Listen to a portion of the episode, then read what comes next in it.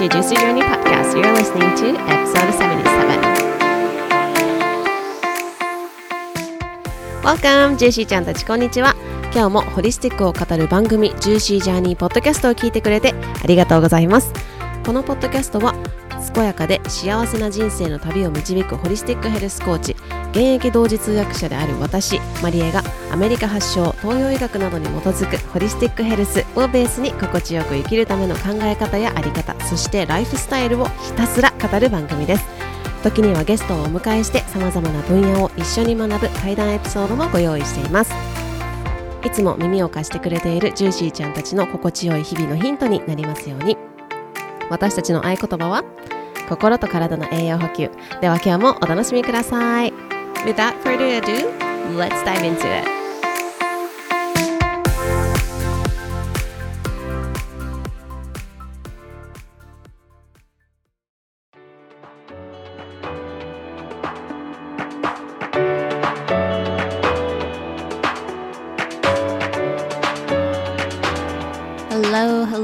Thank you so much for tuning into today's episode. 皆さん今日も聞いてくれて本当にありがとうございます。えーこのポッドキャストはですね、毎週水曜日と土曜日に配信をしておりますので、ぜひぜひ水曜日と土曜日にチェックしていただけたら嬉しいです。ということで今日はですね、えっ、と少しホリスティックな観点から今の季節について、えー取り入れていただきたいものだったりとか、あと引き算するっていうところも私はすごく大切にしてるんですけれども、足すだけではなく引き算ですね。その引き算するといいことに関してシェアをしたいなというふうに思います。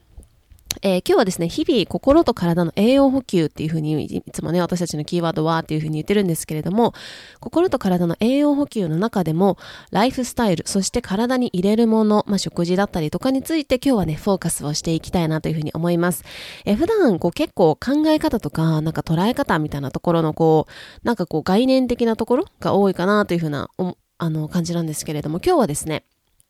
えーこのポッドキャストを聞いていただいて実際に、あのー行動に移していただけることをシェアしたいなというふうに思いますので、ぜひぜひ最後まで聞いてみていただけたら嬉しいなというふうに思います。ということで、早速入っていきたいと思います。えー今ですね、秋から、今の季節でも秋、冬って言うんですかね、立春立冬だったから、もう過ぎたから、一応、あの、冬ではあると思うんですけど、季節的に。まだなんかこう、日中はね、あの、まだちょっと秋っぽい、こう、暖かい感じだったりとか、してるかなというふうに思うんですけれども、まあ、秋から冬というところにね、向かっているのかなというふうに思います。で、この秋冬はですね、あのー乾燥の季節というふうに言われています。なので、こう、私たちの体っていうところもね、乾燥しやすくなっていきます。例えば冬はこう手がカサカサするとか、ちょっとお肌が荒れてきたなとか、なんかこう乾燥をあの皆さん身近に、そして体で感じられている方もいるかなというふうに思います。はい。で、えっ、と、空気もね、乾燥しているので、やっぱり静電気が起きやすかったりすると思うんですけど、あの、私、アメリカにいた時、あの、私がね、いた、あの、住んでたところ、あの、まあ、中西部なんですけど、一応なんかこう、なんだろうな、まあ、シカゴとか、ナッシュビルとか、その辺に近いところに住んでたんですけど、あの、そこはですね、もう今、雪降ってたらしく、結構寒いんですよね。寒いらしいです。私はいないんですけど、寒いって、あの、写真が送られてきたんですけれども、あのいつもは結構早い、まあ、11月最初ぐらいに雪は降るので、なんか今年はちょっと、あの、いつもよりは少しだけ遅めだなというふうな印象なんですけど、まあそれはどちらでもいいんですけれども、あの私がですね、アメリカにいた時にあの車にほとんど乗って移動をしてたんですけれども、もういつもバチバチでしたね。もう乾燥して、空気も乾燥してるし、自分もおそらく乾燥して、ニットとかでまた静電気とかが起きてて、バチバチになってた、あの、すごいね、怖かったんですけど、もう必ず起きるっていう、あの、絶対起きない時はないみたいな感じだったんですよね。はい。なので、あの皆さんもあの車とかね、そういうなんかこう静電気とかが起きやすいところで、あのパチッときたなみたいなので、こう、ああ、秋だな、冬だなというふうに感じられる方もいらっしゃるかなというふうに思うんですけど、あの、気温とかもだいぶ夏を通り越して秋、冬にかけて、あの、まあ、秋ぐらいは、あの、すごく過ごしやすいですよね。今はおそらく北海道とかじゃない限りは、あの、まあ、ね、なんだろう、この辺、あの、京都とか東京とかは過ごしやすい、あの、日中は過ごしやすいのかなっていうふうに思ったりもしますけれども、まあその秋ぐらいからですね、なんかこう、キーワードとして人肌恋しいだったりとか、えー、食欲の秋、運動の秋、読書の秋、〇〇の秋といろんなね、ことに挑戦したく、してみたくなったりする季節かなというふうに思います。えー、皆さんはいかがでしたでしょうかね？もう秋って結構もう、あの、だいぶ前から始まってると思うんですけど、皆さんは今年は〇〇の秋、どんな秋でしたでしょうか？私は意外と、なんか昔はなんか、も読者の秋にするぞとかすごい意気込んでたんですけど、今年はなんか、そんな、あの、意気込む、あの、のを忘れるぐらい、なんか、なんで忘れたのかな。ちょっとしばらくその〇〇の秋っていうのにですね、あの、ちょっと、あの、っていう感覚を忘れていたのかなというふうに思うんですけれども、その〇〇の秋とか、あとはその人肌恋しいだったりとか、いろいろあると思うんですけど、そういうのって、こう自分の内側というよりも、外に意識が向きがちなんですね。で、まあ乾燥しているっていう私たちのな今の体だったりとか空気とか、今この季節的に乾燥しているところで、あの、そういう季節の中でかつ外にあのエネルギーとか意識が向いていくとこうふわっとね乾燥しているあのふわっと乾燥していて、外に向きがちということはですね、結構私たちのこう意識だったりとか、まあ、えっ、ー、と、体だったりとかが全部ふわふわと浮いてしまうようなイメージかなというふうに思います。で、言い換えると、あの、地に足がつきにくいみたいな感じになってきます。よくグラウンディングとかよく聞くと思うんですけれども、足がつきにくくって、こう、上に上に、外に外にふわふわと、あの、浮いていくようなイメージかなというふうに思います。で、まあ、そんな秋ですね、そして冬に差し掛かっていますけれども、皆さんの体調の変化とかは感じられていますでしょうか？今結構こう、例えば、あの、朝が起きにくくなってきたなとか、あとは、こう、今までは、なんだ、生野菜とかすごい好きだったけど、でも、冬にかけると、なんかこう、生野菜ってあんまり進まないなとか、あとは、乾燥しているなとか、あの、例えば、便の様子が変わってきたなとか、いろいろですね、体の変化っていうところで、皆さんの体っていうのは、あの、なんか、あれ？みたいな、おかしいなっていうよりも、あの、逆に季節にね、順応していっているということなんですよね。なので、それが、あの、変化っていうのはあって当たり前ですし、特に四季のある日本に住んでいるとですね、その変化っていうのはあって当たり前だというふうに思うんですけれども、その中でですね、今日は2つ、あの、tips みたいなのをシェアしていこうというふうに思います。はい。ではですね、まず一つ目はですね、季節のものを取り入れてみましょうというのが一つ目。で、二つ目は飲み物は偏りすぎないようにというね、二つでちょっと進めていきたいなというふうに思います。では、一つ目、季節のものを取り入れましょうというところなんですけれども、皆さんは、えー、季節のものといえば、何を思い浮かべますか？あの季節柄ですね、体的にも、まあなんかこう、精神的っていうか心的にもですね、サラダだったりとか生野菜があまり進まないなっていうふうに感じられてる方も多いのではないかなというふうに思います。そうすると、今までの食生活と少し変わってくると、便の様子が違うなとか、なんかこう、体が重くなってきたなみたいな方もいるかもしれないなと思います。で、それはですね、あの、体が出している、あの、体がサインを出してくれている証拠なので、えー、体がですね、季節に順応していっていると、季節を私たちの体を通して私たちが感じられるように、こう順応していってくれているというふうに、あの、考えられます。で、あの、サラダとかはですね、結構、あの、ふわふわと、あの、軽いものであって乾燥しているので今の季節はですね体内の乾燥を助長するしてしまうものでもあったりしますでえじゃあどうしようみたいな風になるかもしれないんですけども、そんな季節はですね、地に根を張るものがキーワードというふうに、あの、お伝えしていて、例えば、さつまいもだったりとか、えー、栗とかですね、かぼちゃとか、あとは、えっ、ー、と、人参とかごぼうとか、レンコンとか、いろいろ、あの、えー、日本だったら根菜野菜とかいろいろありますけれども、えー、地に足をね、えー、あ、ごめんなさい、地に根を張るものですね。えしっかりとこう、ぎゅっと中身が詰まっている、ねったりとしっとりとしていて、そこで、あの、私たちが乾燥しがちな体っていうところの水分を取り入れられる。そして、え根に、あ根をね、あの、地に張っているものっていうところなんですけれども、根菜野菜だったりとかね、あの、いろいろ、あの、さつまいもそうですよね。で、これはですね、地に足をつける性質だったり、エネルギーを持っているというふうに言われています。なので、私たちが結構上にふわふわふわふわ行きがちなんですけれども、これをですね、しっかりと秋のものだったりとか、冬のもの、根菜野菜だったり、えー、ねったりとね、しっとりとしているものを取り入れていくとですね、下に下に、こう、足を、地に足をつけてくれる性質があります。なのでですね、こういうものを、あの、取り入れていただけるといいんじゃないかなというふうに思います。で、あの、普段ね、あの、夏とかにサラダとか食べられている方は、あの、かぼちゃとかさつまいもとか、あの、根菜類もですね、食物繊維がたっぷり含まれているので、結構つるっと出してくれるんじゃないかなというふうに思います。なので、あの、季節のものっていうのは私たちに本当に必要なものを与えてくれるんですよね。例えば私がハワイにいた時なんかは、あの、マンゴーだったりとか、パイナップルとか、あとなんだっけなうーん、ズッキーニ？とか、ズッキーニはどこにでもあるか。なんかそういうね、こう、あの、夏野菜みたいな、夏野菜だったりとか、フルーツとかで、あの、熱帯、暖かいところに、あの、で、えっ、ー、と、恵まれ、恵み？そういうなんか果物だったりとか野菜とかって体の中のあの熱を取ってくれるものだったりとか体の中に水分を与えてくれるもの。日本だったら夏あえっときゅうりとかもそうですよね。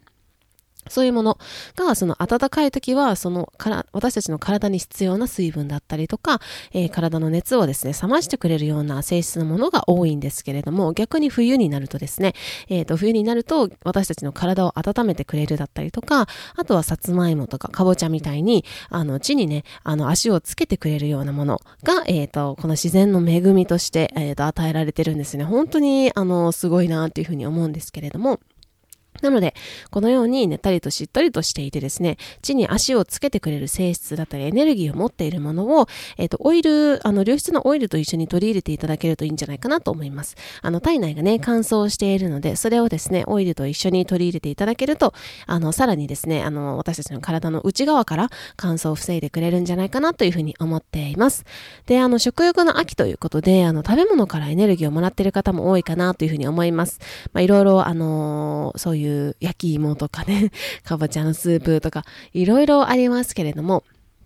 しっかりと入れたらですね、出してあげるっていうことも季節関係なく、これは季節関係なくとっても大事です。で、あの、体内のね、健康というところももちろんその、あの、排泄するっていうところで体内の健康を保つというか、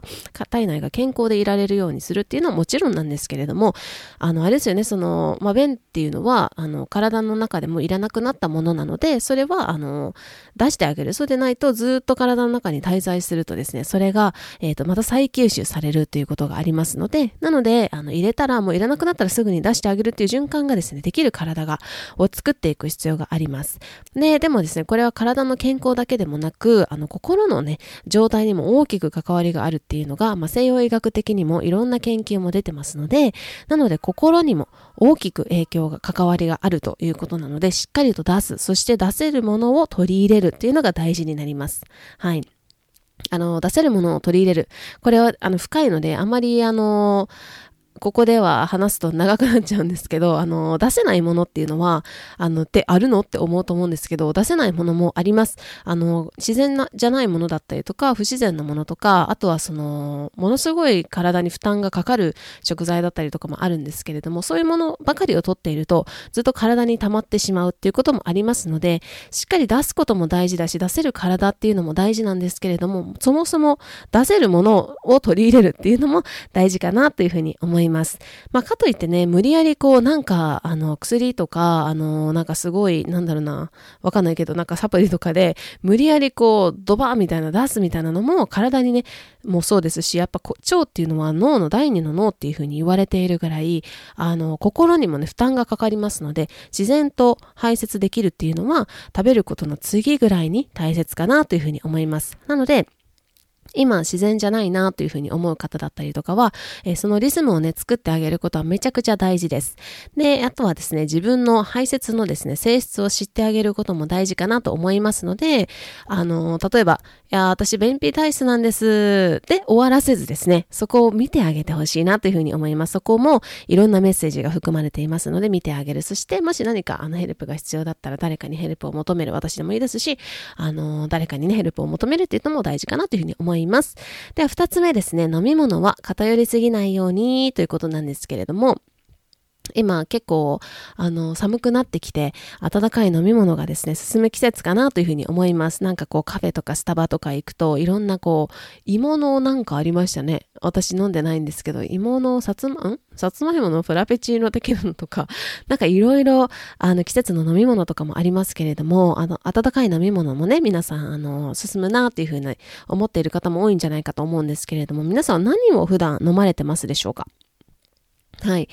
例えば、温かいお茶だったりとか、コーヒー、あの、コーヒーもアイスからホットにとか、あとなんだろうななんだろう、ハーブティーとか、いろいろあると思うんですけど、皆さんは普段何をね、どのぐらい飲まれているかなっていうのを少しこのポッドキャストの聞いてる間に、あの、振り返っていただけたらなと思うんですけれども、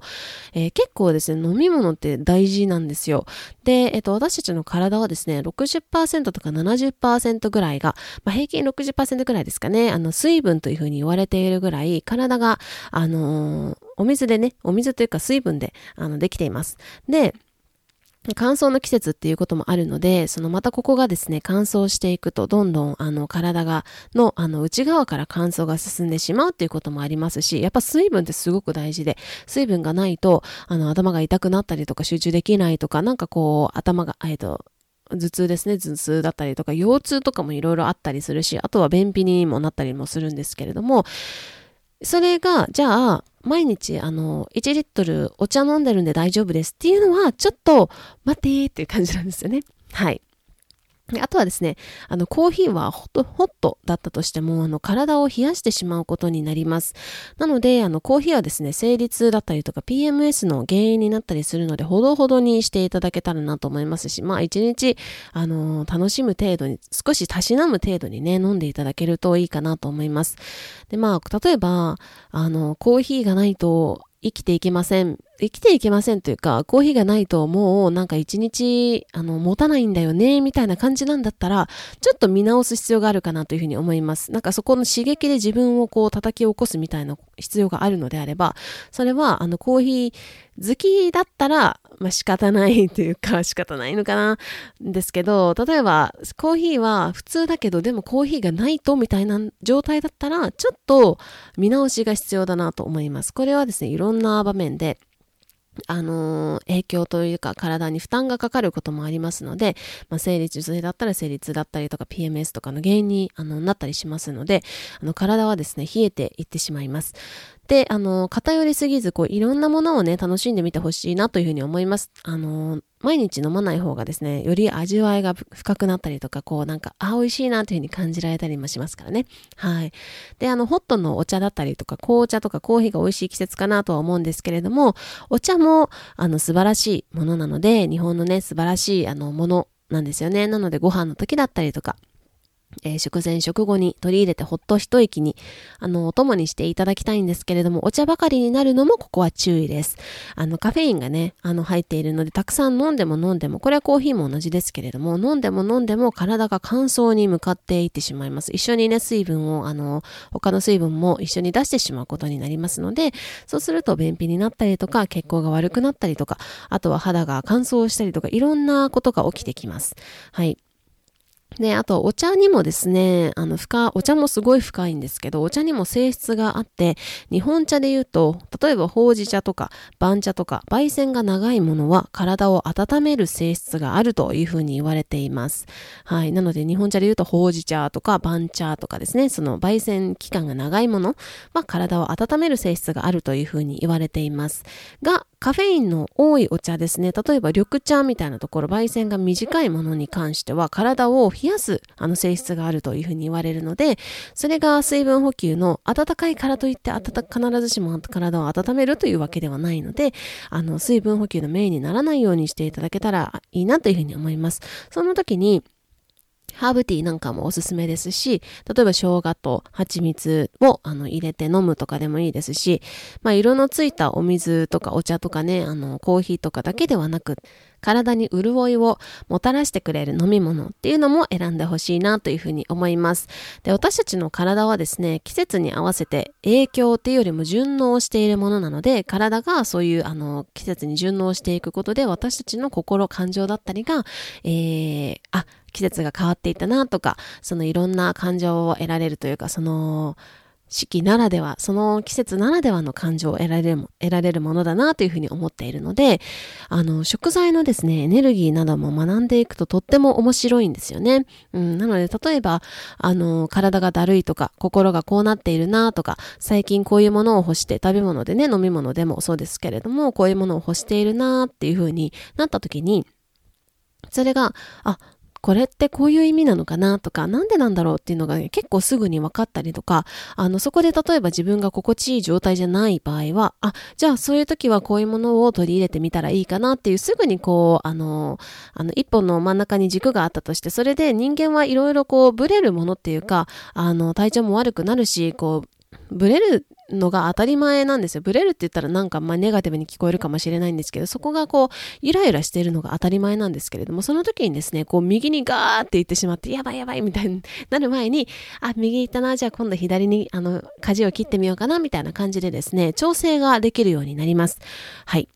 かつですね、えっ、ー、と、自分だけではなくて、その周りの大切な人だったりに、こう少しこうヒントを、こう、なんか知恵を共有できるみたいな、あの、イメージなんですけど、っていうのができるかなというふうに思っていて、私自身も以前もポッドキャストでお話ししたと思うんですけど、やっぱり学んで実際にこういうふうに、あの、自分の生活に落とし込んでるっていうことがあって、私が久しぶりに、あの、2、3年ぶりにですね、あの、日本に帰国して、母の体調の、まあ、変化だったりっていうのを聞いて、まあ、年齢もありますので、まあ、変化っていうのを聞いて、まあ、すぐに助け舟が出せるというか、あの自分が心も体も健やかで、こう幸せな状態でいられるっていうのは、ホリスティックな生活を取り入れる醍醐味ではあるんですけれども、それから一歩先に、こう誰かが心地いい状態っていうところに、こう導いてあげるというか、そこにこう無理やり押していくわけじゃなく、こうこっちもありますよ、みたいな感じで導いてあげられるっていうのが、すごくパワフルなツールだなっていうのをね、私自身もこう実体験で改めて感じています。で、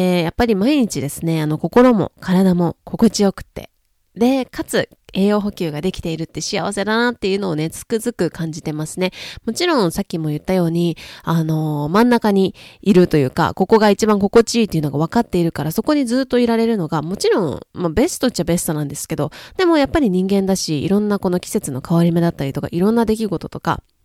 本当にいろんなことがあるけれども、あるからこう、やっぱり右に左にとか、こう、ゆらゆらすることではあるんですけれども、やっぱりその真ん中の状態を知っているというか、自分が心地いいと思える場所を知っているっていうのって、全然知らないのと知っているのは全然違うなというふうに思います。で、あの、私の、あの、今までのクライアントさんとかですね、あの、結構言ってくださるんですけど、なんかもっと早く学びたかったとか、こう、一緒の学びができたっていうふうに言ってくださる方がすごく多くて、まあ、それだけシンプルで、かつ、心と体っていうところが満たされる体感をしてもらえたからというか、そこが頭でわかるだけではなく、あの、体っていうところで体感をしていただいているからこそだなというふうに思っています。なのでですね、皆さんもぜひ一緒にホリスティックな知恵を、あの、ここでも学んで、ポストキャストでもこれからもシェアしていきたいと思いますし、一緒に学んでいただいて、で、深めて、健やかで幸せで豊かで美しい人生を一緒に歩んでいけたら嬉しいなというふうに思っています。えー、講座の方ですね、ジューシーライフクリエイター、えー、リーダーの方ですね、えっ、ー、と、講座の方もまだあの開始まで時間がありますので、ぜひ詳細を見ていただけると嬉しいですし、あの今日もあの、あ興味のある方ですね。は、あの、カウンセリングコールで、あの、お会いできたら嬉しいなというふうに思います。はい。なので、えっ、ー、と、ちょっと時間も迫っていることもあるので、あのえー、私の方に、インスタグラムに DM をしていただくのが一番早いですけれども、下のこの詳細欄のリンクに、あの、詳細ありますので、そこからですね、あの、メールを登録していただくのでもいい、あの、いいので、どちらでもいいですけれども、あの、DM の方が早いかなと思います。なので、興味のある方は、ぜひぜひ私にお問い合わせいただけたらなというふうに思います。ということでですね、今日は、あの、結構具体的なお話、ま、だったりとか、ライフスタイル、体、食のことについてお話をしてみました。また何かあのヒントがあったよっていう方がいらっしゃったら教えていただけると嬉しいです。Alright, thank you so much for listening till the end. I hope you're having a juicy day. I'll see you next time. Bye! Thank you so much for listening to the end. 最後まで聞いてくださり本当にありがとうございます。日々の心と体の栄養補給のヒントになればとっても嬉しいです。ぜひお友達とシェアしていただいたり、星マークポチ、番組のレビューを残していただけるととっても嬉しいです。I hope you really enjoyed the episode. Alright, thank you so much again for listening. I hope you're having a juicy day. I'll see you next time. Bye.